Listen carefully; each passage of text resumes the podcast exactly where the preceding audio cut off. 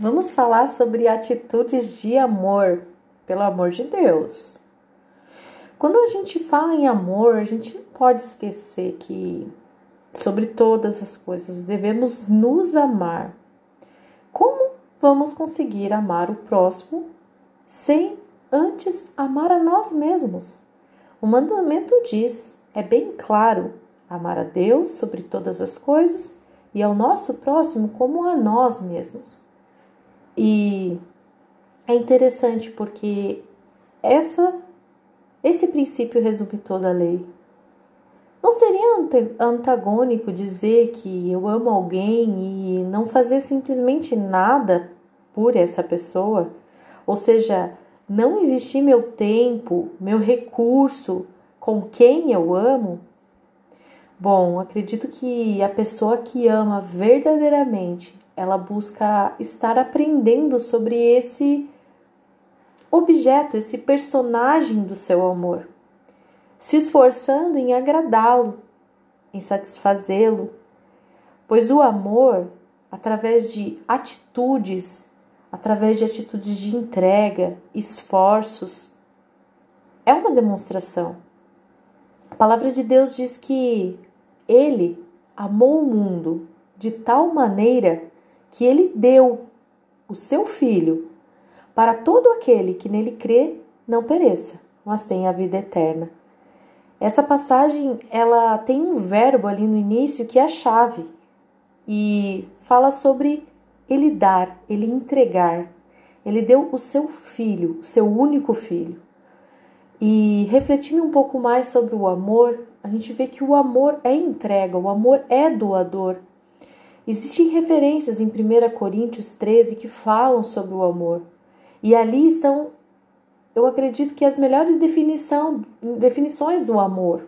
Elas incluem atitudes de amor.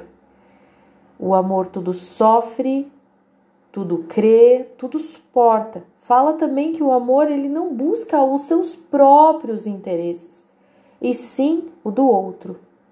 O amor é a essência da vida. E posso afirmar que antes de Jesus seria muito difícil compreendê-lo mas a entrega da sua vida rompeu e tornou possível esse entendimento.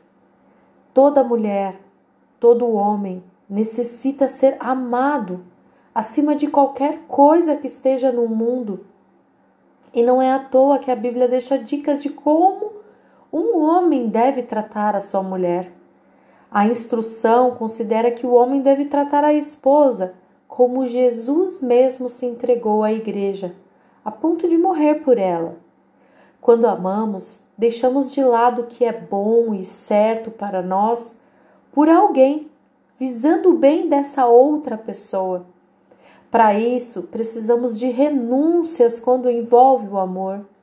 Jesus abriu mão do seu lugar no céu, abriu mão de um lugar de glória porque ele era Deus.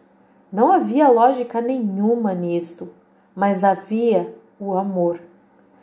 E o amor de Deus pelas suas até então criaturas, uma demonstração óbvia desse amor.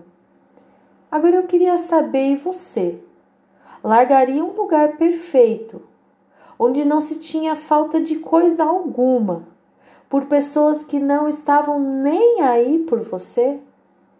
Pois é, o nosso Deus e Pai fez isso com o seu filho Jesus. Ele o destituiu de toda a sua glória para que ele pudesse vir ao mundo em carne, ser zombado, maltratado, cuspido. Isso sim, e só pelo amor de Deus. Por isso é tão grave falar essa frase levianamente. É o amor que traz o milagre, o amor doador que traz a esperança. Morrer para nós e nossos desejos pode trazer vida. O amor ressuscita sonhos. Por causa desse amor que perdura por muito tempo, eu me tornei filha.